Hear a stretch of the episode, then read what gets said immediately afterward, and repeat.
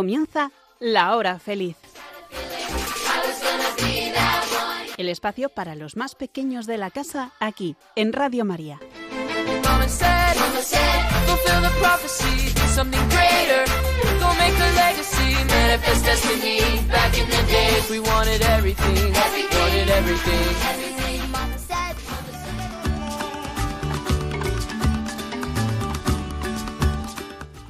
Hola, somos Joel e Iker de la clase cuarto A de Colegio Natividad de Nuestra Señora.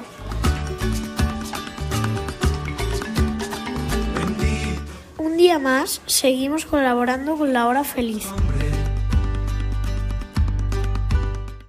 A los que les agradecemos este espacio de aprendizaje para nosotros. Aquí estamos con las secciones de siempre.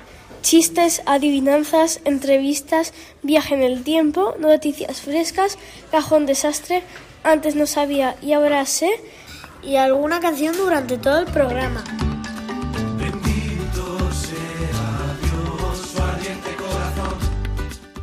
No me enrollo más. Ahora damos paso a la sección Noticias Frescas. Empezamos.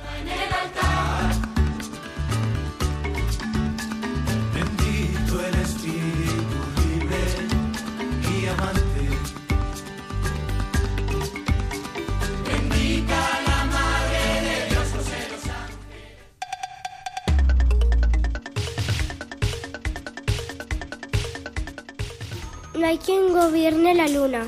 En 1966, los soviéticos colocaron su sonda Luna 9 sobre la Luna.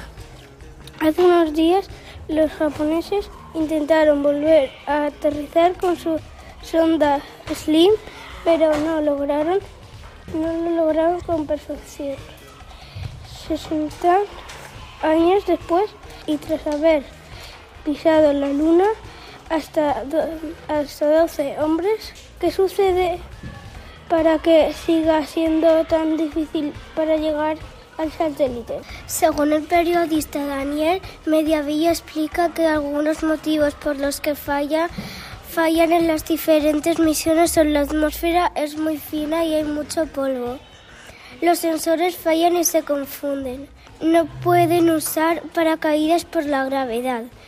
A veces ha habido fallos informáticos o de cálculo y por eso han fracasado en los últimos intentos.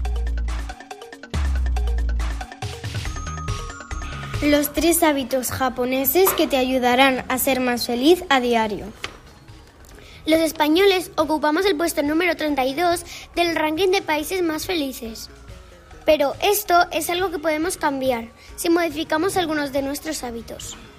Shirin Yoku, Ikigai y Omotenashi son, son las tres palabras que hacen referencia a tres prácticas japonesas que harán que tu felicidad se dispare. Si empiezas a desarrollarlas en tu día a día, ¿qué es? Shinrin Yoku. El Shinrin Yoku o baño forestal es una práctica japonesa que invita a volver a la naturaleza como fuente de bienestar y felicidad. El Shinrin Yoku consiste en pasear entre árboles para estimular tus sentidos. Ikigai. El Ikigai es encontrar el equilibrio entre, entre, tu, entre tu pasión, tu vocación, tu misión y tu profesión. Llegar a este equilibrio no es en absoluto una tarea sencilla. Omotenashi. El omotenashi está relacionado con la hospitalidad, pero una hospitalidad que no hace feliz solo al que la recibe, sino también al que la ofrece. Por tanto, practicar la amabilidad y la generosidad a diario es también una fuente incesante de felicidad.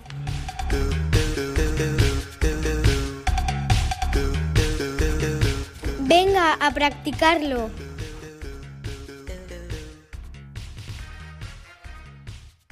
¿Qué cosa es? ¿Qué cosa es? Que corre mucho y no tiene pies. El viento. Tiene agujas y no sabe coser. Tiene números y no sabe leer. ¿Qué es? El reloj. Papá, papá, me ha mordido una serpiente. ¿Cobra? No, me ha mordido gratis. Amarillo por fuera, blanco por dentro. Si quieres, tienes que pelarlo para comer. ¿Qué es? ¿Por qué le llamamos miércoles de ceniza? ¿Qué significa? Porque nos preparamos para la cuaresma. Las cenizas vienen después de quemar las ramas del domingo de Ramos del año anterior. ¿Qué es la cuaresma? Son los 40 días de preparación antes de la muerte y resurrección de Jesús. ¿Cómo podemos prepararnos para la Pascua en estos días de cuaresma? Rezando, ayunando y evitar de hacer de vez en cuando actividades o juegos que nos gusten mucho. O por ejemplo, no comer tartas chuches. También con limosna. Ser generosos y no solo con dinero, también con tiempo, ayudando a los que nos rodean.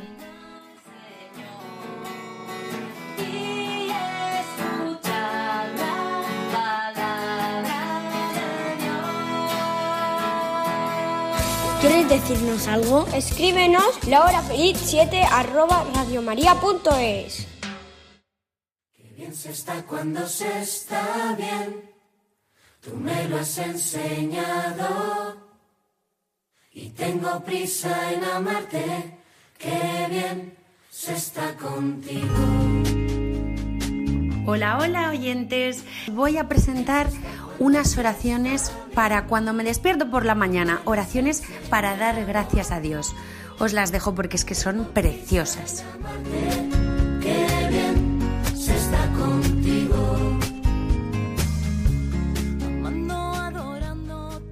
Amado Dios, te doy gracias por este día y esta hermosa mañana.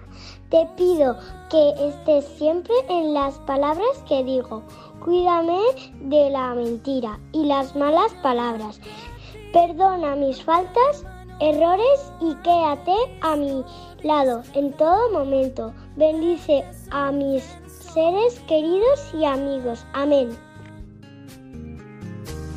arrodillado ante los pobres de las calcutas de mi ciudad, ante los pobres que visten a la moda.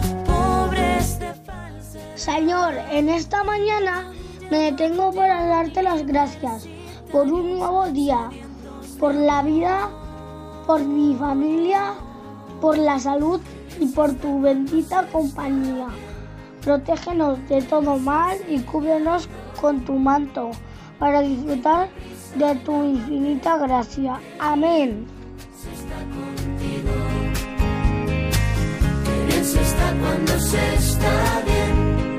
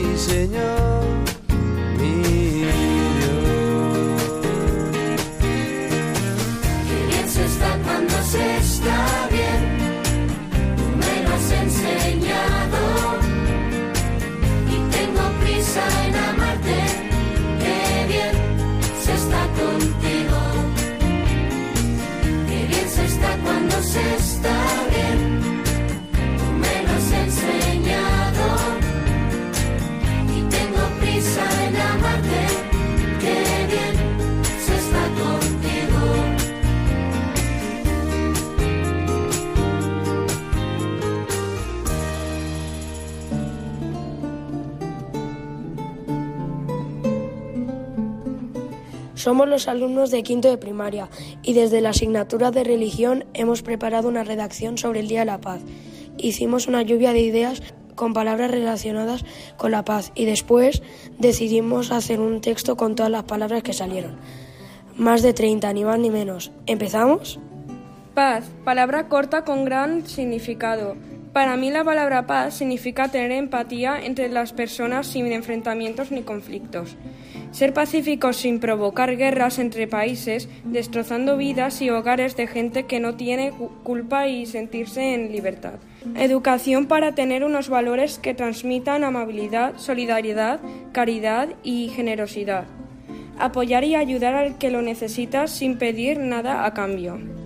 Tener empatía y carisma con los demás respeto y compañerismo en el trabajo y en el colegio, ser un equipo, valorar el amor que te dan y das, cuidar la amistad, pedir perdón y saber perdonar, perdonar nos hace sentir en paz. El símbolo de una paloma blanca con una rama de olivo en el pico representa amor y paz. Tengo fe que donde está Dios hay, hay amor y paz. Si viviéramos en paz, todo el mundo estaría mejor y sería más fácil. La felicidad de sentirse en paz. Para construir la paz necesitamos algunas palabras mágicas que hagan nuestro mundo mejor. La generosidad es dar a los demás lo que necesitan. Con la empatía podemos entender cómo se sienten los demás. Mediante el amor y la amabilidad podemos conseguir ambiente lleno de respeto y de cariño. Muy importante es también la educación para crear un lugar donde aprendamos todos juntos. En este camino en el que nos guía la paloma hacia la paz, buscamos la felicidad siendo solidarios y compañeros, construyendo un mundo pacífico, donde todos nos entendemos y nos ayudamos. La fe en Dios nos ayuda a tener esperanza y nos hace sentir que no estamos solos. Cada uno de nosotros tiene algo especial que se llama carisma y nos y nos ayuda a ser nosotros mismos de una manera única y a hacer amigos. La amistad nos hace nos da la oportunidad de tener amigos leales en los que apoyarnos. También la bondad es algo que tenemos todos y que hace que el mundo sea más alegre. La caridad es dar sin recibir nada a cambio. Ayudar es algo que podemos hacer todos los días y perdonarnos es dar una segunda oportunidad a las personas que te han fallado, resolver problemas y volver a ser amigos. La libertad es poder elegir lo que queremos y vivir en un mundo donde todos tengamos derechos y poder vivir en paz. La paz es un estado muy bonito que debería estar con nosotros para siempre, pero es muy difícil porque todos los días hay conflictos. Para que haya paz en el mundo habría que tener empatía con los demás, amar a toda la gente que nos rodea aunque ese día no nos hubiésemos enfadado. Ser generosos sin esperar nada a cambio. Ser respetuosos, ya que el respeto hay que tenerlo con todas las personas y nos hace mejores. Tratar bien a, a las personas siendo amables con ellas. Ayudar a las personas aunque no te lo hubiesen pedido. Perdonar a las personas que hayan hecho algo mal y hacer lo máximo posible para que no vuelva a ocurrir. Ser libres pero eligiendo el buen camino ser educados con los demás, porque la educación es súper importante. Hay que ser pacífico, porque si no lo eres, atraerás problemas. Tenemos que apoyar a la gente para que siga adelante. Por ejemplo, si una persona tiene, tiene un sueño de pilotar un avión de mayor, hay que apoyarle para que se haga realidad. Las personas que son creyentes en una religión y tienen fe en ella encuentran en Dios una fuente de paz ya que la palabra de Dios nos enseña a tratar a las personas con bondad, caridad y solidaridad, y nos envía a personas con carisma que llevan esas palabras a las personas de su entorno. Viviendo en paz podemos vivir con felicidad y alegría. El compañerismo nos ayuda a trabajar en equipo y estar pendientes de los demás, y así las cosas van mucho mejor. Hay que cultivar buenas amistades porque así nos hacemos mejores y más fuertes. El símbolo de la paz es una paloma blanca que a su vez representa al Espíritu Santo que nos protege. La paz. ¿Cómo explicar lo que siento por ello? Es amor y muchas cosas más, pero si te lo tuviera que explicar, empezaría por decirte la verdad.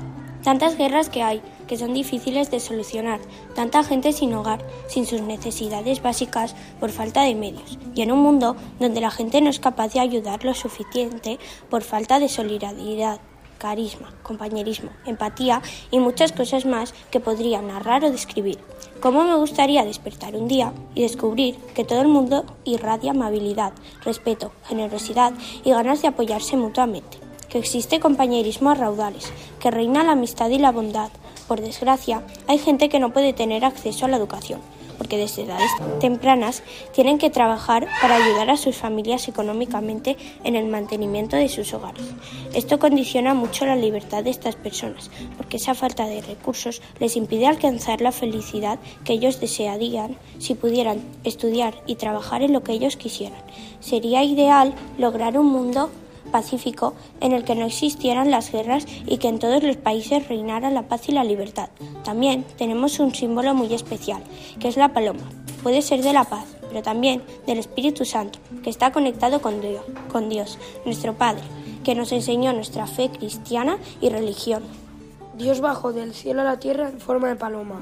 La paloma simboliza generosidad, bondad, alegría y carisma.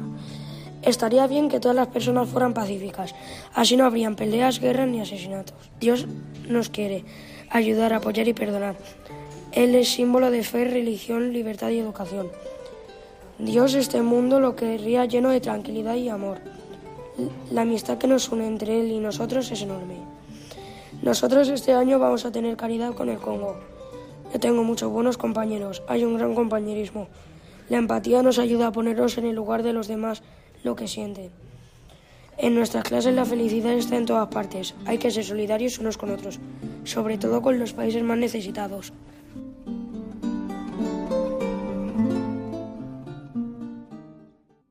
¿Quieres decirnos algo? Escríbenos la hora feliz 7 arroba radiomaria.es.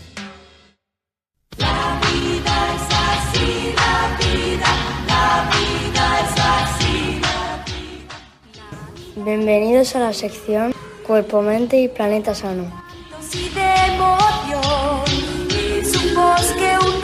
Mejor sentaditos o de pie. La Organización Mundial de la Salud, OMS, ya lo ha advertido, pero parece que el tema nos entra por un oído y nos sale por el otro.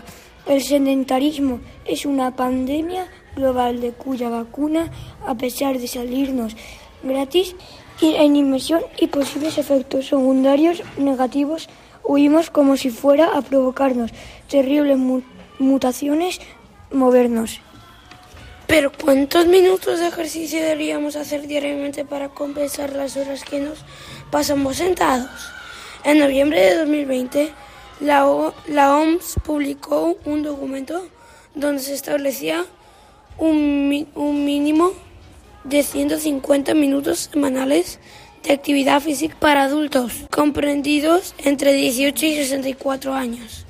Este año es en, uno nuevo en un nuevo documento mencionó una cantidad que oscila entre los 150 y los 300 minutos semanales. De esta manera sostienen se reducirá significativamente el impacto negativo que el sedentarismo que, que tendrían en nuestra salud.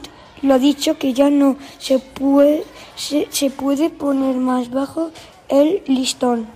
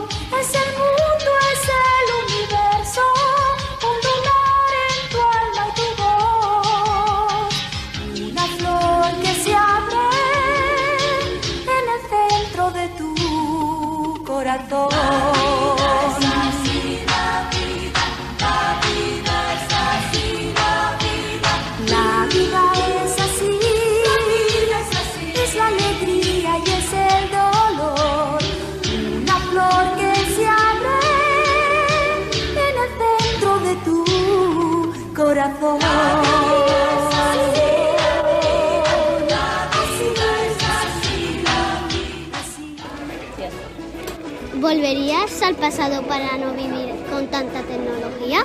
Por supuesto, sin pensarlo. Ya, me, tra- me teletransportaría al pasado. ¿Por qué? ¿Por qué? Porque... porque porque no me gustan las tecnologías, que igual si les damos un buen uso está genial, pero que prefiero vivir sin tecnologías. Sin dudarlo, volvería al pasado sin tanta tecnología. Para, porque tú sabes lo que hacíamos nosotros cuando quedábamos con los amigos. Ibas a un sitio y sabías que estaban allí. Siempre que dabas a un hora y sabías que alguien siempre había. No hacía falta ni WhatsApp, ni correo, ni nada. como a lo mejor vivíamos. Un smartphone y para qué lo usas. Pues sí que tengo un smartphone, como todo el mundo tiene el smartphone y lo uso pues, para llamar, para hacer el tonto por internet y para trabajar también. Para escuchar música. El smartphone lo uso para, para llamar por teléfono y también para buscar cosas que no sé en Google. Un poco para las redes sociales, pero me gustaría dejar de utilizarlo para las redes sociales. Estoy muy viciado. ¿Prefieres un smartphone o un teléfono móvil más antiguo, el Nokia 6310? Pues prefiero un smartphone, porque ya nos hemos acostumbrado a llevar ahí todo el correo, actualizar las redes sociales y lo hacemos todo desde, desde el móvil. A, a uno antiguo por eso ya no volvería. Pues mira, prefiero una mezcla de los dos, porque el Nokia te duraba la batería cuatro años, tenías un juego que se llamaba La Serpiente que molaba mucho, pero bueno, no tenía WhatsApp, ni tenía música, ni tenía nada. Así que una mezcla de los dos estaría muy bien. A ver, yo que soy más mayor que vosotros, el 3310 en su época estaba bien, pero ahora somos más de iPhone, por el tema de las fotos y la calidad de imágenes, almacenamiento el 3310 pues de vez en cuando te da el eso porque era un teléfono muy pequeñito muy práctico pero solo podías hablar por teléfono no mandar mensajes y había un juego de una serpiente que era muy famoso el gusanito parecido pero iPhone smartphone ¿Te gusta más Android o Apple? Pues cariño, no, como no los conozco, no lo sé. No, no, ¿no es así? A mí me gusta más Android. A mí también me gusta más Android. El Apple no lo manejamos muy bien. ¿Te gusta más WhatsApp o llamar? Pues a mí me gusta más WhatsApp. WhatsApp, sí. Así te... Voy siempre voy al Más almacén. WhatsApp también, que está una más, más cómoda y hablar. Claro, porque ya somos mayores y el dedito y ya está. La verdad que más me gusta es el WhatsApp, porque no tienes que expresarte en el mismo momento, puedes pensarte en la respuesta, entonces es como un poco más trampa. Pues depende para lo que sea. Si es para cuatro cositas, pues el WhatsApp se utiliza muy a menudo. Si tengo que tener una conversación larga o escribir mucho, prefiero llamar por teléfono que termino antes. Yo utilizo el WhatsApp para ver si está disponible y si está disponible, hablar, llamar. ¿Lees con un libro o con la tablet? Pues yo leo con libro. Y yo también con libro, pero no mucho, ¿eh? Bueno, últimamente ya como estamos con el WhatsApp enganchados, pero normalmente cuando leo con libro. Pues antiguamente leía siempre con libros porque no existían las tablets. Ahora eh, con las dos, según. Pero me gusta más el libro de toda la vida. A mí también me gusta más el libro. Y la tablet es que se me ha roto. A mí me gusta más leer con libro. Me gusta tocar el libro y, y el papel, y cosa que en la tablet no se puede. Pues sí que la cambiaría, porque yo creo que antes éramos más humanos que ahora. Ahora nos hemos vuelto un poco robots. A ver, pues como os he dicho antes, yo creo que no, porque hoy día nos da mucha facilidad, sobre todo la comunicación. Yo cuando era pequeño, que no había móviles, quedamos la natividad. ¿Conocéis la, la iglesia de San Miguel? Pues hay una iglesia de San Miguel, había una placeta y quedamos todos los días, cuando teníamos 14, 15 años, a las 9 y media en la placeta San Miguel. Quien estaba, estaba y a las 10 menos cuarto nos íbamos. Ahora no, ahora con los WhatsApp, oye que llego más tarde, que llego más pronto, que no voy a ir, que no tal, pero antiguamente yo creo que la, la, lo que tenemos que aprovecharnos de estas máquinas es la comunicación. La comunicación, pero con, pero con cabeza, ¿eh? Con cabeza. Pero no, no la cambiaría. ¿Cree usted que unos años tendrás un robot en casa? Creo que no, porque me da un poquito miedo la, la robótica, esas historias me dan un poquito de miedo. Si tuviera un robot en casa, ¿qué le gustaría que le hiciera? Pues si puede ser cocinar, que es lo que menos me gusta. lo demás me apañaría yo ya bien. Fíjate que soy muy golosa Y si hacían dulce, me gustaría que me hicieran una torta bien buena, rellena de lo que fuese. Pues mira, te contesto. ¿Sabes qué ocurre? Que yo lo, lo aconsejo a todo el mundo, pero ya soy muy mayor y a lo mejor no sabría manejarlo. Pero lo aconsejo que lo tengan. En casa, pues seguro que sí, porque aquí en unos años iremos hasta volando en el coche. La comida y el polvo de la casa. Me gustaría que me limpiara la casa para tener más tiempo yo libre. Sobre todo las labores del hogar, pues que me lave los platos, que me friegue, que me haga la cama, esas cosas. Mm, que me fregara, eh, me planchara, sobre todo que me planchara. Y luego me limpiara toda la casa. ¿Usted paga con tarjeta o con efectivo? Normalmente pago en efectivo. La tarjeta la utilizo en los momentos muy puntuales. Pues mira, las compras gordas, que digo yo, grandes, de consumo, con tarjeta. Y las pequeñitas con dinero. Porque como soy mayor, todavía me gusta manejar el dinero. Muy bien. Qué guapo. En efectivo, mejor siempre. Que las tarjetas son plástico. No me gustan. Según la altura del mes, si estamos recién cobrados, pues con dinero y si no, pues a tirar de tarjeta.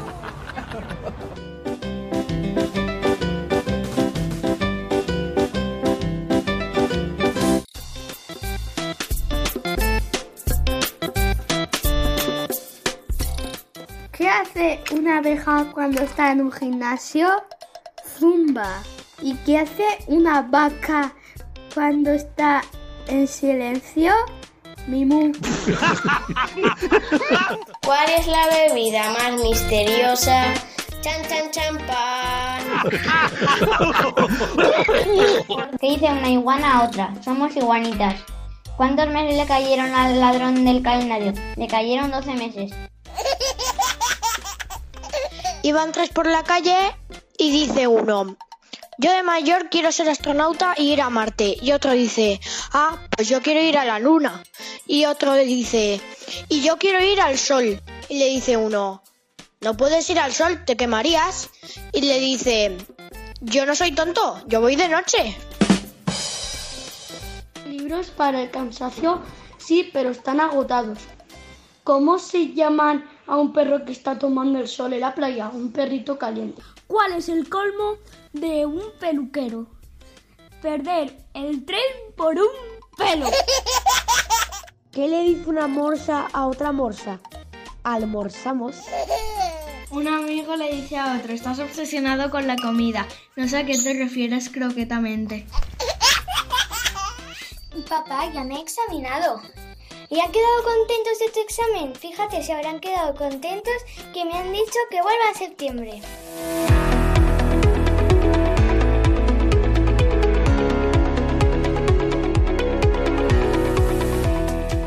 Y a continuación, nuestros alumnos de cuarto de primaria van a entrevistar a Rafa Pla.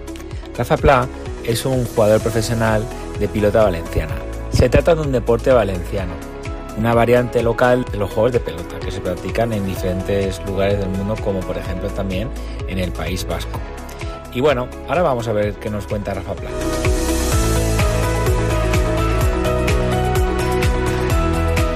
¿Cuántas veces has jugado? ¿Cuántas veces has jugado? Vale, para empezar en pelota se juegan muchas partidas al año. Piensa que podemos llegar a jugar entre 50 y 70 partidas. Entonces, si llevo jugando 18 años, son muchas partidas. No voy bien de mates, si alguien va bien, que lo calcule, pero bastante. ¿Estás orgullosa por tus jugadas ganadas? Eh, sí, y eh, además de estar orgulloso de cuando gano, también estoy orgulloso de cuando pierdo, porque a mí me gusta jugar y siempre intento pasármelo lo mejor posible y, y hacerlo también de, de la mejor manera que sé. ¿Estás muy nervioso antes de un partido? Y obviamente cuando empecé a jugar de manera profesional, cuando era mucho más joven, bueno, más joven, no mucho, eh, um, sí que tenía muchos nervios. No era lo mismo jugar una partida donde ya había jugado con todos los demás jugadores, que a lo mejor no me no era ningún campeonato, que cuando juego las finales. Es verdad que con el tiempo pues me he adaptado a los nervios, ¿no? Eh, ¿Te duele cu- cuando hace cuando le das a la pelota? Una de las cosas más importantes de la pelota y de los jugadores del Raspberry es que nos protegemos las manos. Y obviamente yo me puedo equivocar y protegerme un día más las manos y hacerme daño, pero normalmente no es el caso. Lo que intento es eh, ponerme las protecciones lo mejor posible para no hacerme daño. Pensad que tardamos entre una hora u hora y media en arreglarnos las manos. Nosotros no somos como, como vosotros que, que os ponéis un guante que ya tenéis hecho y enseguida os ponéis a jugar. Nosotros nos ponemos planchetas de hierro, nos ponemos eh, material eh, para amortiguar el golpe de la pelota, espadadrapo, en especial en, en Raspai. El Rafa juega a y se pone dedales, que no sé, no sé si tendréis una idea de cómo son, no sé si habréis visto alguno. Son así de plástico marrones con una puntita así afilados, ¿vale? Pues eso se utiliza sobre todo en raspay porque tenemos que raspar por el suelo. En otras modalidades no, no nos ponemos eso, pero básicamente la base, la protección es prácticamente la misma. ¿Has jugado algún campeonato? Claro, al año se juegan tres campeonatos importantes y yo de normal estoy en los tres. No quiere decir que siempre los gane, pero sí que los juego todos. ¿Cuál fue el origen de la pelota valenciana? ¿Se juega en más sitios? La- a- tenemos que distinguir dos cosas para contestar a la pregunta, ¿vale? La pelota a mano se juega desde la antigua Grecia, desde los romanos. Se convirtió en pelota valenciana al llegar aquí a manos de Jaume I, ¿vale? Entonces, la pelota valenciana está aquí desde entonces y se juega solo aquí, en Valencia. Pero la pelota a mano se juega en todo el mundo. De hecho, hay mundiales que se juegan, creo que cada año, se juegan muy, muy seguido. Y también hay europeos, quiero decir, que no es algo que se haga de manera puntual. Así que sí, se juega en todo el mundo. La pelota a mano viene desde la antigua Grecia y de la Roma. Y la pelota valenciana está aquí por Jaume I. Eh, ¿Qué sientes cuando ganas un campeonato? Yo cuando gano un campeonato no me fijo solo en que he ganado el campeonato, me fijo también en todo lo que he progresado, en, ah, en cómo me he sentido después de cada partida. Me, me siento también alegre ¿no? de jugar con, un, ah, con mi compañero porque os adelanto otra pregunta. No hay equipos en la pelota valenciana. Yo cada campeonato cambio de, de compañeros y por lo tanto cada campeonato es una experiencia y jugar con unos o jugar con otros es, es lo que me gano aparte de, de ganar el campeonato y del dinero que me pueda dar, es la, la experiencia de jugar con los demás. ¿Cómo te sientes al saber que poca gente ve la pelota valenciana? Vale, la pelota valenciana, poca gente, pues dirás, no es la que tiene la repercusión de otros deportes, pero yo sí que siempre que voy a otro pueblo conozco a alguien. Eh, no me ha pasado muchas veces, pero sí que he ido a, lugares donde hay mucha más tradición de pelota y me conocen. La doble besante de que no, no haya tanta gente es que toda la gente que te ve te conoce y te trata bien.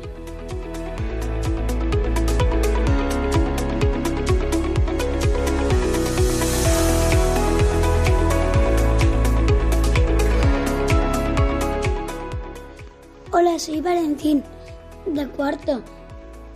Y os voy a contar un chiste. Si hay un padre que se llama Pepe y le dice a su mujer que se llama Pepa, que, que tiene un hijo que se llama Pi- Pin, que le ponga pan, ¿cómo sería la canción? Pepa para Pepín Pam Pan. Estás escuchando La Hora Feliz. Bienaventurados, Natividad.